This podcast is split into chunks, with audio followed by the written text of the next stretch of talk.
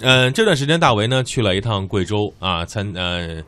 举办了一个给贵州山区孩子们进行这个助学自驾的活动，把来自北京的、香港、澳门的一些祝福带到了山村留守孩子的身边。但是今天我们不说这个活动，我们就想说说这个自驾行。头一回每天开车五百公里，遇到了很多很多的问题。在我行进的过程当中，呃，这船你也知道，从贵呃从广西开车到贵州，中间啊是那个有路非常难走。对中间有一段是三不管的路啊，这个路就对对是全部都是坑啊，是大车哎，这个我这个我走过一次这条啊路，，很爽是吧？就沿着那个呃海呃湖边啊碾压过后，然后我开的是这个标致三零八，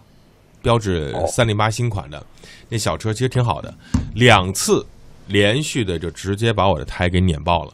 嗯，两次碾爆，幸亏呢它有个备胎，但是非全尺寸啊，把别人的车上的备胎拿下来给我换上去，然后去修。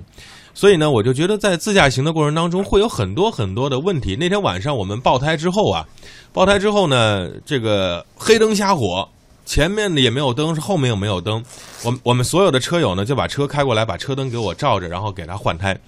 呃，今天来到直播间呢，还有这个中国之声啊晚高峰的责任编辑李阳，他也是一个自驾游的达人，包括志传，你也是自呃自驾的达人。在你们出去自驾的时候，特别是长途奔波的时候，遇到过什么样的危险吗？呃，志传和李阳先说一说啊，李阳先来，呃，出去玩儿，像你刚才说那种爆胎，这是很常常见事的儿是嗯吧？对，然后我们一般跑这种搓板路或者这种碎石路、烂坑路这些，像各种这种路况不好的地方，嗯首先我们会看，嗯我们会躲，比如说有的坑，可哪些坑能压，哪些地方能压，然后一般会躲那种尖的那种石头，嗯这是必须的。你像去阿尔山嗯，那著名的拆车道就是三三零八国道啊啊，S 三零三。 ，S 三零三嗯啊，那条道，如果说你不躲着那个石头走的话，那你估计有个两得备个三四条胎吧。但是那那天晚上啊，志传知道那条路上是没有，第一是国道上是没有路灯的，对对，第二，我是晚上九点钟，就是从广西往桂林赶，我只能跟着尾尾呃前面的车走，而且前面车怎么走，我就按照他的那个路线去呃去那你写怎，么 但是那你怎么会爆胎呢？对 啊，我就在想因为前车也爆了啊，同时那报吗？那那那就没那办就法怪。前侧，啊那就怪前侧。但这这种情况，你说我还能绕吗？嗯，那你就跟车太近了。跟车太近了，对，这时速已经很慢了。那那这个李阳在这这种个爆胎的话嗯，应该是呃车速过快造成的，因为嗯，像这种路面的话，经常会有一些石子是比较尖锐的一些石子，如果是高速过过坑的时候，嗯。就就会导致爆胎。嗯，而且我前车呢，它我我的胎是我的车是直接爆胎，他的车呢是整个轮毂就是凹进去了，而且它是嗯铝的轮毂，是不能敲的，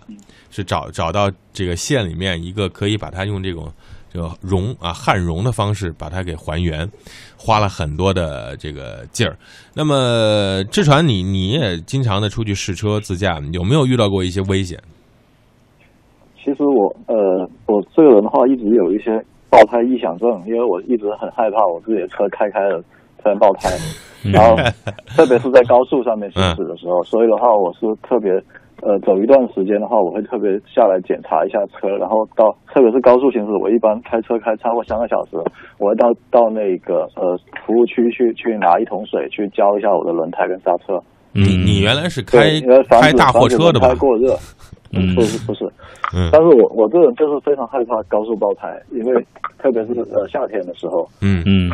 特呃因为呃那个轮胎表面过热啊，或者是你轮胎原本就已经是用了时间比较久，嗯就容易出现一些爆胎的问题。然后第二个的话，出现爆胎是因为在很多呃特别是走一些比较难走的一些山路，嗯突然会有一些大坑啊什么的，如果你嗯车速比较高的话，就会出现一些爆胎。嗯然后，嗯，长途之下还有另外一个比较容易遇到的问题就是吃完饭之后容易犯困。对这个问对，题这是我们一会儿讨论的话题。